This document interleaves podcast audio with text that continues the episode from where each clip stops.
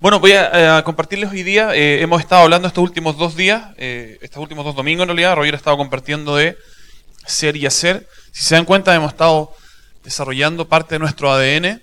Y si tú nunca has ido a nuestro Bienvenido a la Viña, entonces no sabes cuál es nuestro ADN. Eh, eso significa que debieras ir al Bienvenido a la Viña. Aunque lleves harto tiempo en la iglesia, si nunca has ido a un Bienvenido a la Viña, sería súper bueno que fueras y conocieras eh, cada parte de lo que nos forma. Y una de estas cosas es el ADN. Vimos familia el mes pasado y este mes estamos viendo esto, ser eh, y hacer. Así que quiero poder hablarles hoy día, después de que Roger ha dejado la vara requete contra alta, eh, de poder compartir de esto también. Y mm, en realidad pensaba también que quizás por qué hablamos tanto de esto y por qué eh, insistimos tanto en hablar de una temática como esta. Eh, no sé, incluso puede sonar un poco repitente, pero el motivo es muy simple. eh, porque cuando entendemos quiénes somos, eh, entendemos entonces que tenemos un propósito en nuestra vida, por lo cual es esencial poder descubrir quiénes somos realmente. Y esa es una lucha difícil, cuando no entendemos quiénes somos, que es algo bastante común. eh, pasa que carecemos de propósito en la vida. Y cuando carecemos de propósito en la vida, eh, comenzamos a inventar propósitos en la vida, propósitos alternativos. Y lamentablemente estos propósitos alternativos jamás logran darnos un sentido de pertenencia y trascendencia que pueda realmente hacernos sentir que lo que estamos haciendo tiene sentido. Y este es uno de los problemas más grandes que pillamos eh, fuera de la iglesia. Gente sin propósito, es muy común ver esto, que no saben, eh, no conocen quiénes son, no saben para qué fueron creados, a quién pertenecen, de dónde vienen. Y en ese lugar de incertidumbre y de no descubrir esto, es difícil tener una vida estable, tener una vida con un norte que pueda ser bastante claro y duradero, con un norte que de alguna forma satisfaga tu vida. Así que eso hace que uno se fije metas y una vez que tú cumples estas metas, tratando de encontrar en estos sentidos, te das cuenta que aquellas metas que tanto anhelabas eh, no, no, no, están funcionando, no traen esta sensación de satisfacción, de, de paz que uno esperaba. Eh, y siempre recuerdo cuando eh, escuché el testimonio de Juan Luis Guerra, no sé si lo, han, escuchado o no. Y si no, es súper interesante, está en YouTube. Y él dice que su gran anhelo y sueño de toda su vida fue ganar un Grammy. Eh, así que trabajó en eso. Y finalmente llegó el día en que fue premiado con un Grammy. Y dice que lo increíble fue que aquello que pensaba que iba a sentir de satisfacción, de plenitud, no llegó. Y cuando se dio cuenta que aquello por lo cual había luchado toda su vida, la gran meta, el gran norte de un músico y de él como músico, había llegado y aún seguía sintiéndose vacío y no pleno, entró en una crisis profunda. Y ese fue el proceso que finalmente lo llevó a buscar a Dios y encontrarse con Él. Y después de eso escribió una canción que se llama Testimonio y que les voy a cantar ahora. Nah.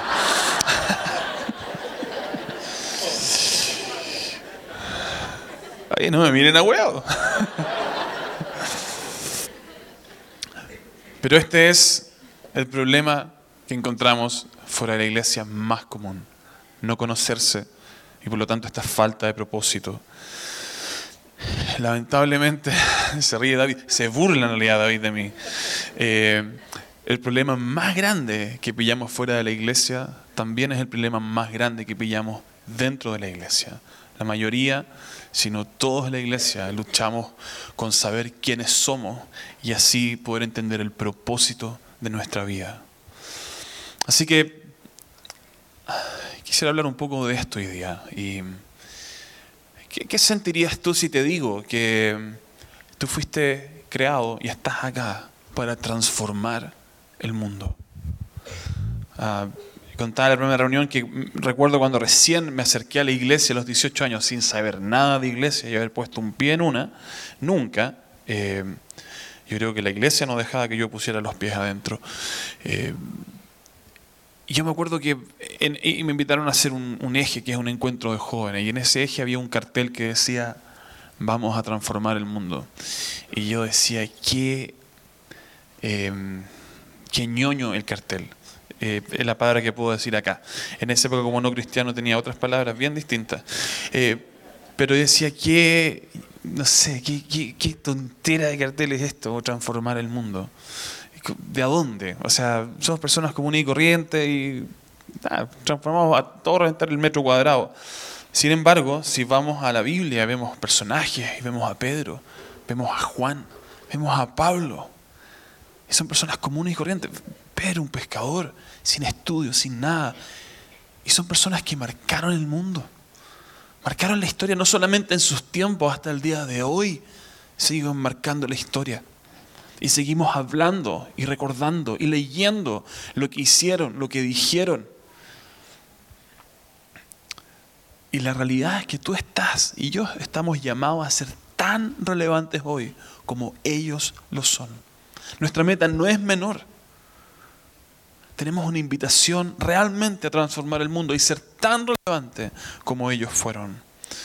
Y cuando lanzo esto, digo, bueno, ¿quién cree que realmente esto puede pasar en tu vida? Ok, eh, hay que predicar estas cosas a los niños. Tienen harta más fe. Algunos, en este caso, en la segunda reunión, todos van a decir que no. Eh, no estoy para eso. Y quizá algunos van a decir, sí, emocionado, vamos, yo quiero, yo quiero realmente transformar el mundo, marcar el mundo. Eh, y digo, bueno, vamos, vamos a marcar la historia. Vamos a hacer una diferencia. Y vamos arriba, al café que hay acá arriba en el Marriott, y vamos a compartir de la esperanza que hay en nosotros. ¿Qué tal si vamos ahora y dejamos de escuchar al pelado que está adelante y nos vamos para arriba? Y compartimos. ¿Bien por el pelado o qué? Ojo. Vamos arriba y compartamos. O vamos al Parque Arauco, que está acá al lado, y vamos a buscar a alguien que esté enfermo, a alguien que tenga algún problema, y oremos por él, para que Dios venga y traiga sanidad en su vida. O vamos a la UTI, que queda acá al lado Está la, útil alemana acá al lado. Vamos a dejarlos sin pega. Vamos a dejar esas camillas vacías. ¿Qué tal si vamos a hacer esas cosas? Pero muchas veces con, toda esta emoción, cuando empezamos a escuchar estas cosas y realmente hay que salir y hay que llegar hasta ese lugar, empezamos a sufrir un problema de encorvamiento y empezamos a agacharnos y torcernos y mirar hacia adentro y nos miramos y decimos, no sé en realidad si realmente yo puedo hacer estas cosas. No sé si realmente yo estoy preparado para ese tipo de cosas. O sea, yo soy cristiano, lo tengo claro, y soy un hijo de Dios y, y todo eso, pero yo soy un hijo distinto. No soy de esos que oran por las personas en todos lados. No soy de esos que acostumbran ver eh, milagros o sanar a la gente. Eh, y tampoco soy de aquellos que eh, están dispuestos a predicar a cualquier persona. Eh, pero soy hijo de Dios, lo tengo bien claro, mi identidad súper clara, pero no soy de ese tipo. Yo soy un tipo más, yo soy de los hijos de Dios, de los reposados, ¿ah? de los más tranquilos. Yo soy como el maduro de la familia. ¿ah? Están los más locos, yo soy el maduro.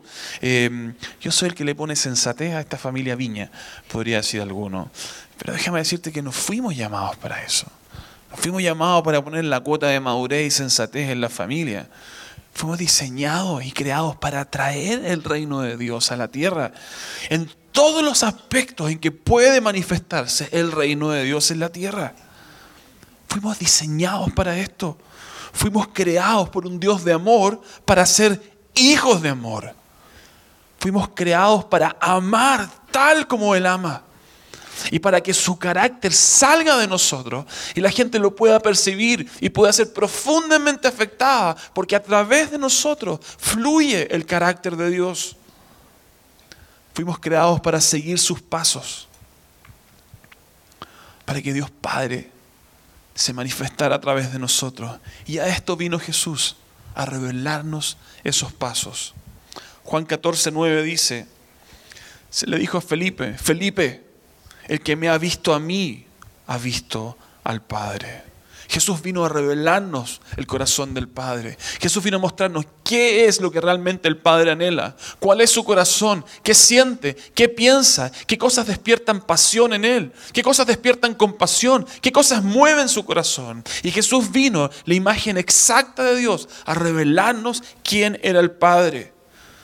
En el Antiguo Testamento la visión que teníamos del Padre era parcial, imperfecta, veíamos solamente algunas cosas. Y en este Dios que era santo, puro, veíamos algunos destellos de su bondad, de su gracia, pero todavía la imagen que podíamos tener era una imagen incompleta e imperfecta. Y entonces vino Jesús y vino a demostrarnos que este Padre que podíamos ver de una forma no completa, santo, puro, que no podía tener comunión con el pecado, era el mismo Padre que su único anhelo era buscar la solución a este problema y que hizo todo lo posible por venir, dar su vida por nosotros, para que nada que nos separara entre nosotros quedara, para que todo eso desapareciera y nunca más estuviéramos separados de Él. Jesús vino a mostrarnos el verdadero corazón del Padre, para que pudiéramos seguir sus pasos y pudiéramos ir detrás de Él y pudiéramos enamorarnos de lo que Él es, para que así entonces esto comenzara a salir de nosotros, irradiar su mismo carácter a otros. Cuando entendemos lo que somos, entonces podemos comenzar a actuar según nuestro diseño. Pero movernos fuera de este diseño significa desgastar las piezas significa funcionar de una forma que no fuimos creados y esto lo que genera es un desgaste en nosotros. Las piezas comienzan a dañarse, los engranajes comienzan a gastarse y comenzamos a sufrir la fatiga, el cansancio de caminar fuera del diseño de Dios. Cuando somos egoístas, cuando el egoísmo manda en nuestra vida, lo que estamos haciendo es caminar fuera del diseño de Dios. Y puede que en algún minuto, siendo egoísta, veamos ah, un buen resultado inmediato, pero a la larga nos afecta, nos va matando, nos va destruyendo, nos va gastando. ¿Por qué? Porque estamos moviéndonos fuera de nuestro medio ambiente. Y por eso hoy día podemos ver tanta amargura fuera y dentro de la iglesia, tanto cansancio en la gente, personas tan desgastadas con su vida, porque estamos caminando fuera del diseño de Dios, fuera de lo que Él nos creó para hacer. Génesis dice que fuimos creados a su imagen y semejanza, pero Satanás está desde el día en que nacemos tratando de imprimir en nosotros su imagen. Probablemente incluso desde antes de nacer, Él está preparando para imprimir en nosotros su imagen completamente distorsionada y nos seduce a hacer todas las cosas que lo representan a Él. Vemos a alguien en la esquina pidiendo plata y muchas veces lo que hacemos es juicio. Es decir, quizá, ¿para qué estará pidiendo? Probablemente está pidiendo para tomarse el dinero. Así que, ¿qué hacemos? Retenemos y dejamos de dar. O a veces vemos un niño y decimos, no, este niño lo envió el papá o la mamá, y si yo le doy, lo único que voy a hacer es eh, alimentar este mal hábito y no lo voy a hacer. Y volvemos a retener, y volvemos a retener. Nos fuimos creados para esto. Nos fuimos creados para retener. Así que juzgamos las cosas. Y cuando las juzgamos, lo único que hacemos es retener el amor y la compasión que debiera salir de nosotros. Nos frenamos en amar. Esto es como andar en tu auto en reversa el resto de tu vida. Es verdad que el auto tiene la capacidad de andar en reversa, pero no fue creado para andar en reversa. Y si tú lo usas probablemente de esa forma, va a haber consecuencias. ¿Alguna vez han andado en reversa a 60, 70 kilómetros por hora? No lo hagan. La experiencia no es buena. Yo lo hice una vez. Una sola. No lo hagan. No fue diseñado para eso. Así como tú tampoco fuiste diseñado para vivir en juicio, definiendo dónde entregas amor y dónde no. ¿Cuál es el lugar correcto y cuál es el lugar incorrecto para tener compasión? Roy la semana pasada dijo algo muy, muy profundo. Dijo que hay dos grandes motivaciones para lo que hacemos en la vida. Una es el amor y otra es el temor. Y dijo que el amor nos libera, pero el temor nos retiene. Nos fuimos creados para vivir en temor. Y por eso cuando vivimos en temor y nuestras decisiones nacen desde ese lugar del temor, nuestra vida se desgasta, nuestra vida se daña, se apaga, se marchita. Hace unos años atrás, me acuerdo estando con Roger, íbamos camino a su casa por Manquehue. Y en una esquina había una persona pidiendo dinero. Eh, y se acercó al auto. Y Roger fue rápidamente a sacar eh, dinero. Y yo le dije, Roger, ¿y tú sabes para qué este dinero? ¿No será que se lo quiere tomar? Y Roger me dijo esto, prefiero ser engañado que engañador. Y fue un golpe, Yo me fui para atrás del asiento y quise meter en la maleta y no aparecer nunca más. Y dije, no puedo creer que estos ojos azules que tiene mi pastor acá, de verdad, significan algo importante. Fue una lección. Cuando recién llegué a la viña y venía de mi época de talibán, bueno para el juicio, legalista, terrible, salimos a, caminar en un minuto y cuando estábamos caminando, me acuerdo todavía frente a la Pumanque, saqué unos personajes que son parte de la iglesia eh, mundial y le dije, ¿qué piensas de esta persona? ¿Y qué piensas de esta otra? Mira lo que dijo acá. ¿Y qué piensas de ellos? Y Roger me miró y me dijo, mira, yo apenas puedo lidiar con mi pecado para estar preocupado del pecado de otros. Y yo quise enterrarme mientras veía que mi pastor era levantado por unos ángeles y se lo llevaban a la presencia del Señor.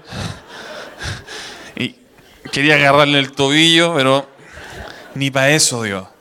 Dije, no puedo creer. Eso fue otro golpe más. Dije, no, estoy lejos de esto. Tanto juicio en mi vida, tanto juicio. Y había una lección ahí de humildad, de amor. Hace unos años atrás, eh, todavía estábamos pololeando con Katy, así que fueron hace hartos años atrás. Y mm, eh, ella me acuerdo que venía, creo que era de vuelta de la universidad, y llegó a una esquina, y en la esquina había una persona, esto era verano, sol fuertísimo, golpeando, y había una persona en silla de ruedas que no sé si todavía existe, pero yo por años la he visto. Estaba en su silla de ruedas, tiene algunos problemas eh, de motricidad también. Entonces el semáforo, como es bien largo en esa esquina, Katy comenzó a mirarlo, a mirarlo y a mirarlo. Y algo pasó. Y decidió bajarse del auto y acercarse a él. Y le dice, ¿qué es lo que necesita? Y él le dice, necesito 10 mil pesos que me faltan para poder ponerle una sombrilla a mi silla de ruedas. Y Katy, época universitaria, ustedes saben que en época universitaria una luca vale por cinco lucas. Y mm, ella justo tenía 10 mil pesos, justo lo que le estaban pidiendo. Y fue y dio todo lo que tenía para que él pudiera poner su, su sombrilla. Ídola. Eh, y después llegó y me contó esto. Como no estábamos casados, yo no le dije nada. Pero yo, era otra época, el viejo hombre era casi todo lo que había en mí en esa época. Y por dentro decía, pero ¿cómo se le ocurre esas 10 lucas para allá? Dos. ¿Usted sabe que, imagínense hoy día, dar 10 lucas a alguien en la esquina no es muy común hacerlo. ¿O estoy muy mal yo? Imagínense 15 años atrás. Era como, no. Y ella lo vio. Y de alguna forma yo siento que el temor que hace nos dice, no, o sea, retén esto, eh, sé sensato, reparte. Por último, busca hartas esquinas y reparte. Cualquier tollo, así, cualquier, traducción, cualquier mentira eh, que funcione y uno se engaña en esto. eh, lo vas a necesitar más adelante en lo que sea. Pero Katy no, algo pasó mientras estaba detenido en esa esquina y vio a la persona y lo vio y lo vio. Y esto es lo que pasa. Ah, el amor nos hace detenernos y el amor nos hace mirar a las personas. Y si miramos a alguien lo suficiente, vamos a identificar sus necesidades. Y si logramos identificar sus necesidades, lo que va a pasar es que va a despertar compasión en nosotros. Y este es el problema de la compasión. Cuando despierta la compasión, perdemos el control. Y nos volvemos insensatos. Y hacemos locura. Y mi Señor en ese minuto perdió el control. Y hizo lo que otro día no hubiera hecho. Simplemente porque se detuvo a ver a alguien. Y vio su necesidad. Y eso despertó la compasión. Y nadie quiere perder el control en esta vida. Todos queremos tener todo bien amarrado, bien sensato, bien responsable. Pero ¿saben qué? No fuimos diseñados para eso. Fuimos diseñados para perder el control y para amar. Amar con locura. Amar de manera irresponsable. Amar con todo. Y dar todo lo que hay en nosotros para bendecir la vida de otros. Fuimos creados y diseñados para esto. Y cada vez que el temor opera en nosotros y nos retiene, y nosotros pensemos que estamos haciendo algo bien, lo que está ocurriendo es que estamos desgastando estas piezas que hay acá. Estamos afectando nuestro corazón, nuestros pensamientos, estamos afectando el alma, porque la estamos haciendo girar para un lugar para el cual nos fuimos diseñados. Cada vez que el temor opera, nos dañamos. Pero si dejamos que el amor mande, entonces nos liberamos. Y algo ocurre. Hay una revolución dentro de nosotros. Cada vez que damos algo que diríamos, esto es una locura, pero voy a hacer igual. Algo pasa algo estalla, algo se destapa.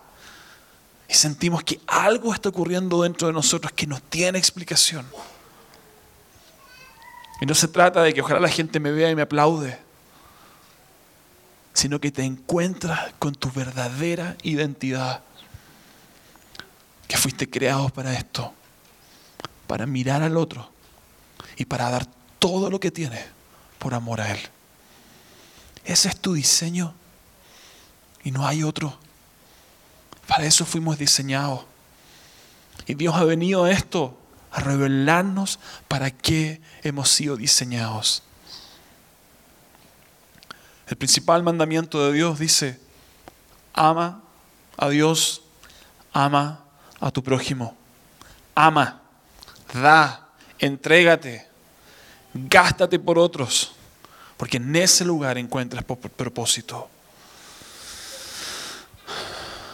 ¿Por qué nos cuesta tanto apoderarnos de esto y empoderarnos de aquello que somos? Porque nos cuesta reconocer nuestra verdadera identidad y nuestro verdadero diseño. Nos cuesta reconocer el valor que hay en nosotros. Todo apunta a que no tenemos un valor intrínsecamente, que no hay nada por defecto, que hay que construirlo. Así que gastamos nuestra vida tratando de construir algo, distintas cosas que puedan realmente traer valor a nuestra persona. Si no fuera así, no gastaríamos nuestra vida en fabricar tantas máscaras y usarlas para poder encajar en cada lado. Si no fuera así, no gastaríamos tanta energía tratando de defendernos cuando alguien nos confronta con algo que ha visto en nosotros como si fuera un error. Como si toda nuestra identidad estuviera en juego en simplemente un comentario.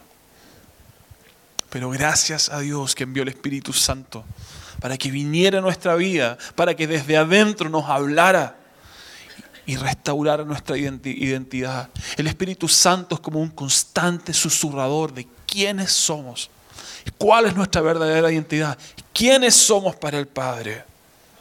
Juan 16, 8 dice que el Espíritu Santo nos convencerá de pecado, de justicia y de juicio.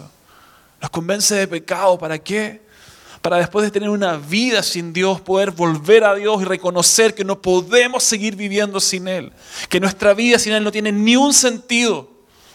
Y entonces corremos a Él. Pero una vez que estamos en Él, el Espíritu Santo día tras día nos va a convencer de justicia. Mira, Señor, es pecado. No soy digno de ser parte de este reino de Dios. Soy un miserable pecador. Pero el Espíritu Santo viene y nos habla. Todo eso fue ya pagado en la cruz. No tienes nada de qué avergonzarte. Eres santo. Santo.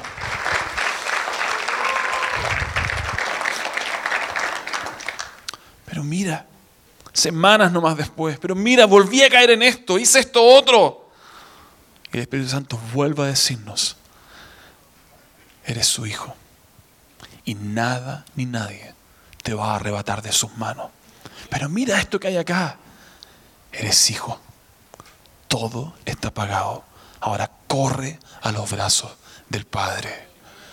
Ahí está el Espíritu Santo día tras día convenciéndonos de que no hay ni una deuda entre Dios y yo. Y que podemos correr a Él libremente, abrazar y disfrutar los brazos de este Padre. El Espíritu Santo está acá para convencernos de nuestra identidad. Y esa identidad es que somos hijos. Si alguien que trabaja en esta Trinidad del Espíritu Santo, porque nos cuesta horrores convencernos de quiénes somos en Él. Aún quedan malos hábitos, no nos podemos engañar en esto.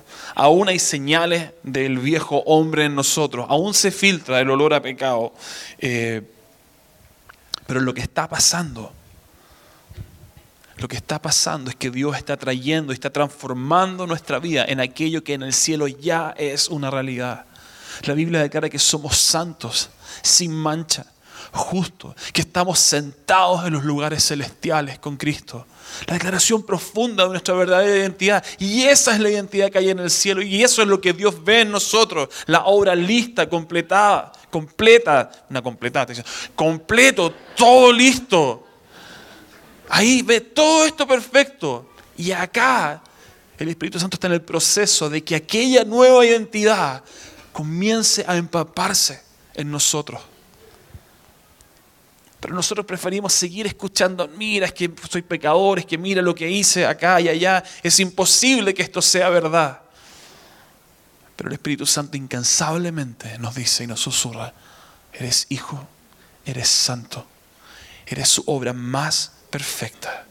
Y nosotros a veces ni siquiera nos damos cuenta de lo que Él está transformando en nuestra vida. Necesitamos cambiar nuestra mente y comenzar a ver lo que Dios dice de nosotros. Una vez que comenzamos a creer esto y dejamos de luchar con la idea de que somos pecadores, imposibles de ser restaurados, entonces comienzan los cambios en nosotros. Nuestro carácter es transformado y comienza a aparecer en nosotros amor, gozo, paz, paciencia, benignidad, bondad, mansedumbre, dominio propio. Esta es la esencia de Dios. Esto es quien Él es. Y esto es lo que debiera aparecer en nosotros. Esto es lo que el Espíritu Santo está intentando traer ahora. Algo que en el cielo ya es una realidad en nuestra vida. Acá en la tierra Él está intentando que esto comience a aparecer y se filtre por todos lados en nuestra vida. Y nosotros nos cuesta creer esto. Es que yo hago esto, yo hago aquello, pero mira todo esto que hay acá. Pero Dios no está enfocado en lo que tú estás haciendo. Dios está enfocado en lo que tú eres. Si pensamos que para alcanzar nuestra verdadera identidad tenemos que enfocarnos en nuestra conducta, nos vamos a frustrar el resto de nuestra vida. Al contrario, Necesitamos enfocarnos en esa verdadera identidad, que ya es mi verdad, y entendiendo qué es lo que Dios ve en mí y cuál es la verdadera identidad que tengo delante de Él. y que soy hijo y como hijo el Padre me ama con amor perfecto y que mientras estoy acá el Espíritu Santo va a seguir transformando lo que queda de mi vieja naturaleza en una nueva naturaleza. Entonces mi vida va a ser profundamente transformada y vamos a comenzar a ver cómo por todos lados comienza a aparecer esta verdadera identidad que Dios ha decretado de mí. Solo quiero dar una advertencia en esto. Cuidado con esto de hacernos ah, los locos y pensar que esta nueva identidad que tenemos ya no se filtra nada del viejo hombre. Cuidado con autoengañarnos en esto. De que esta verdadera identidad que la Biblia describe de nosotros cubre hasta los máximos malos olores de nuestro pecado acá en la tierra. Porque la realidad es que aún se filtra esta vieja identidad en nosotros. Primera Juan dice, si decimos que no tenemos pecado, nos engañamos a nosotros mismos. Sí, todavía queda algo de eso. Pero Él está en el trabajo y camino de transformar completamente eso en nosotros. Solamente que no nos hagamos los locos. No tengamos conflicto en esto.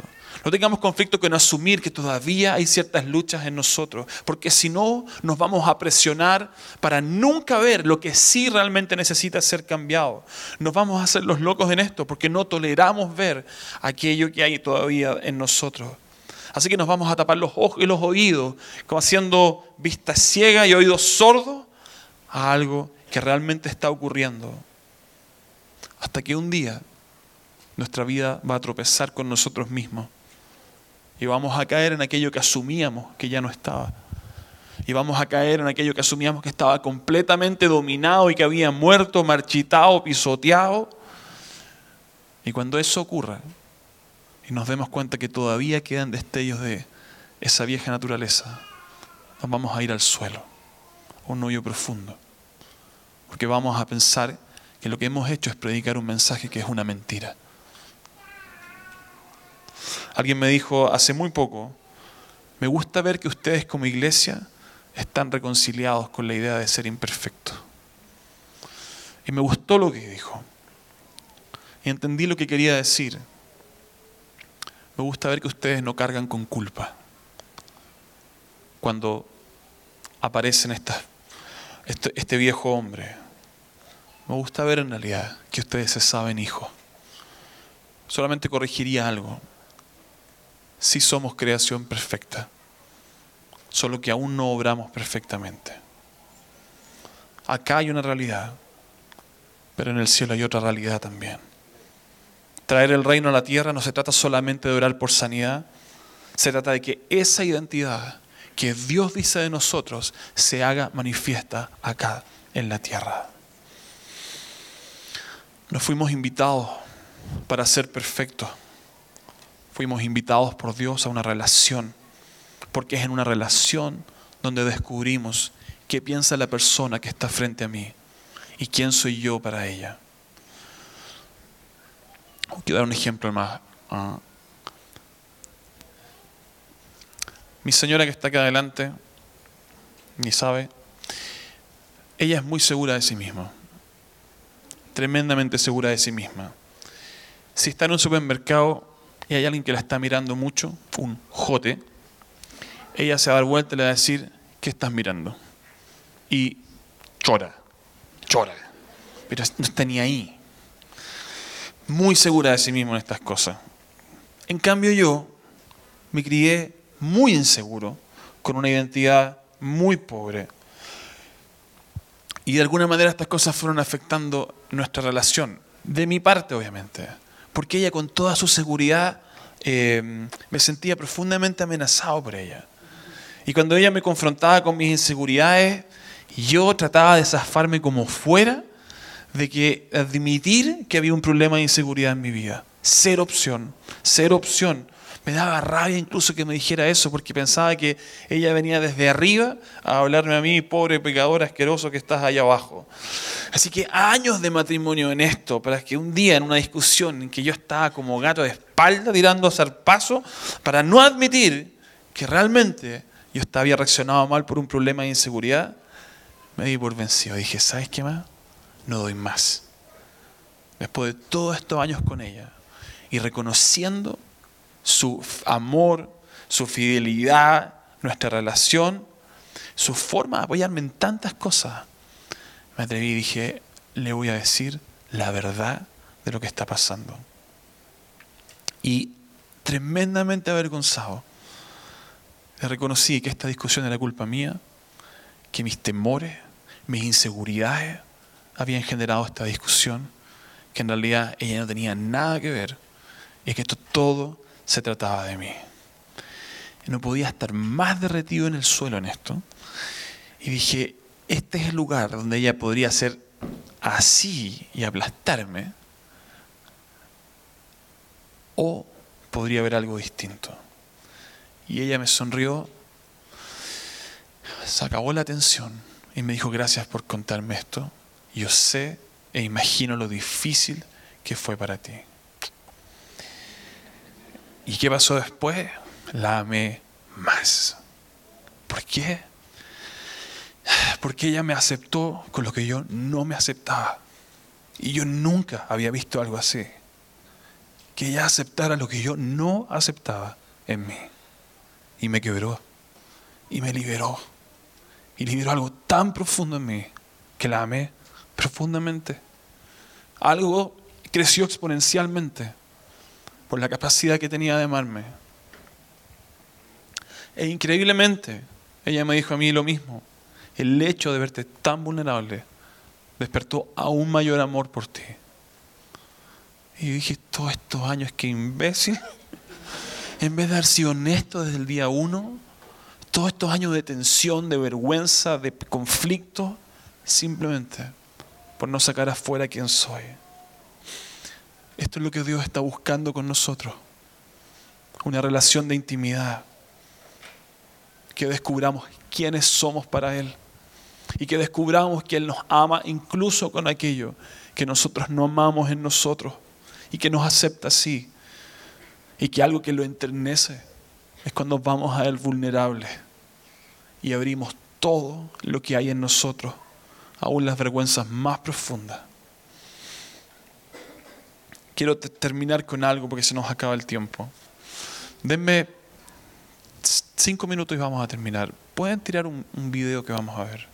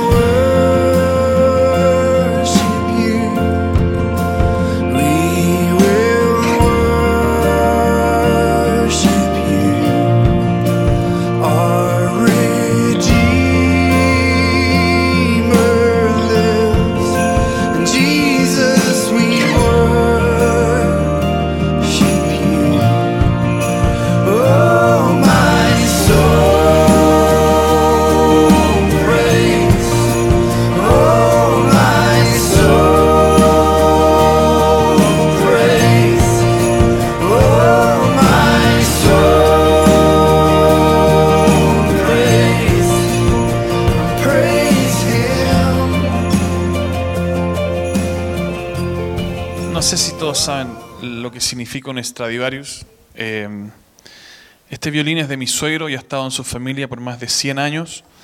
Y la verdad que no saben cuánto tiempo lleva porque hay registros hasta su abuelo, que él dice que toda su vida estuvo en la familia. Siempre le dijeron que cuidaran eh, la herencia de la familia. Y ha sufrido terremotos, golpes. eh, lamentablemente las hermanas de él lo ocupaban para espantar a los pololos, violinazos. Eh, pero un Stradivarius es, es- ah, bueno, Antonio Stradivarius es el luthier más famoso en la historia, creador de violines en el año 1700 hasta el 1730. Sus violines son famosos, trascienden los tiempos, eh, valen muchísimo dinero. Eh, aún así, deteriorados como están, tienen un costo eh, impensado para mí por lo menos.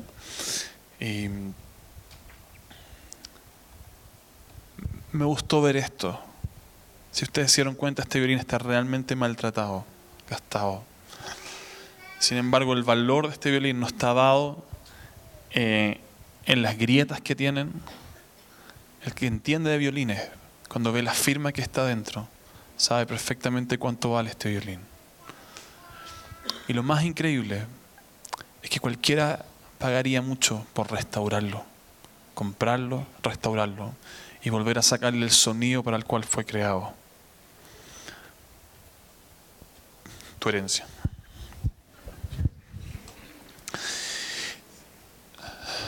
Esto es exactamente lo que Dios ve en nosotros. Siempre luché con la idea de entender si realmente no había nada de valor en nosotros hasta que Dios aparecía en nuestra historia no. Pero la realidad es esta. Cuando Dios nos ve, lo que Él ve es la firma que hay dentro. Reconoce su firma y reconoce que aquello que hoy día está deteriorado fue creado para algo distinto. Y fue creado para que de Él saliera un sonido inigualable y un sonido que puede impactar a toda la gente que está a su alrededor. Cuando Dios nos ve, no le importan las grietas, no le importa el barniz rayado, no le importa lo que está roto, porque Él sabe que Él puede restaurarlo y que si lo restaura, ese violín va a ser completamente transformado y va a volver al diseño original por el que fue creado. Él ha visto en nosotros su firma. Y cuando vio esa firma en nosotros, lo único que anheló fue dar todo lo que tenía para recuperarnos y para comenzar un proceso de restauración. La Biblia dice que somos hechura suya, creado por sus manos. Somos su obra maestra. Y este Padre que está en los cielos está dispuesto a gastar todo por traernos de regreso a casa y que descubramos que somos sus hijos, que nos ama profundamente y que Él reconoce el valor que hay en nosotros y que lo único que quiere es que volvamos a sonar de la forma que Él nos creó.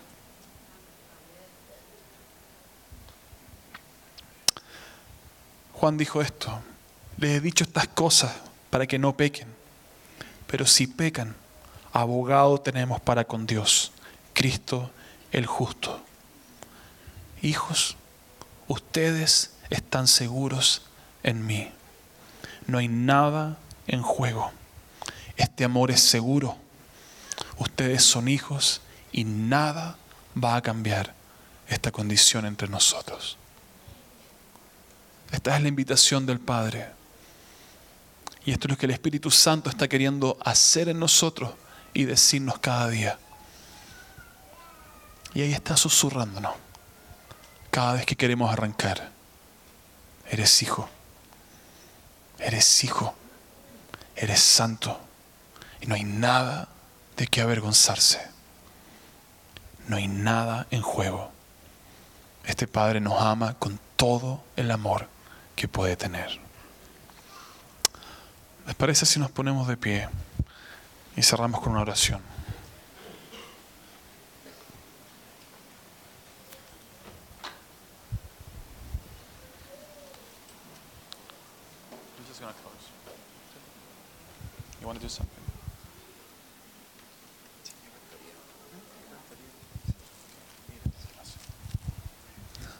Pueden pasar los músicos, por favor.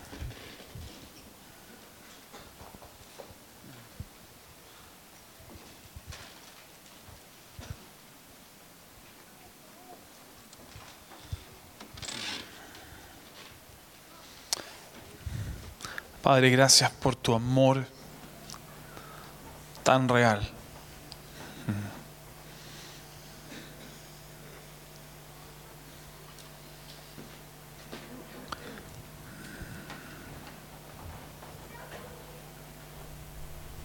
Yo oro, papá, cada uno de los que estamos acá, y sobre todo aquellos que nunca ah, se han sentido hijos tuyos,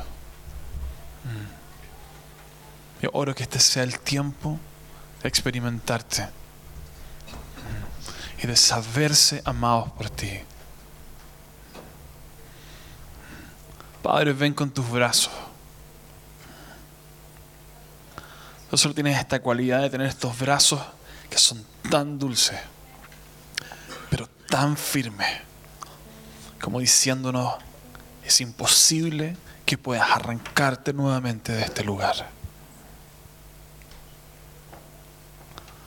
Padre, gracias por traernos de regreso a casa. Gracias, Padre, que hoy podemos experimentar tu abrazo tu amor, Señor, escuchar tu voz y tu declaración sobre nosotros, de que estamos seguros en ti, de que somos tus hijos.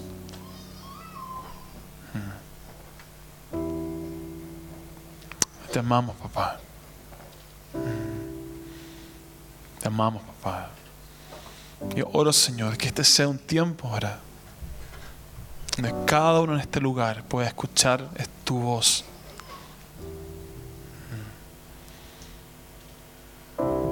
Así que los invito simplemente donde están, quizás cerrar sus ojos unos segundos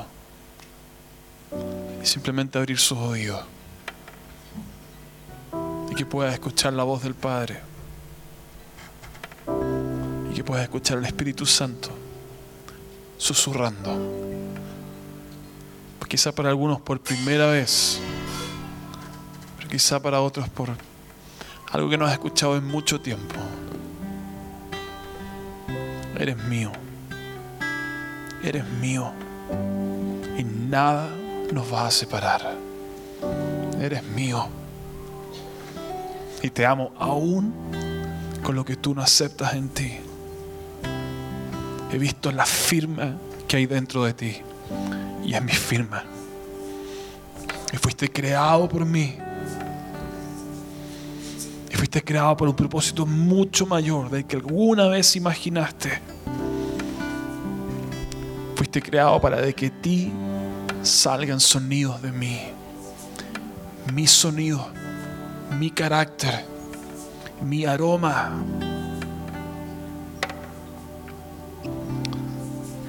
Ven, papá. Ven Espíritu Santo, háblanos.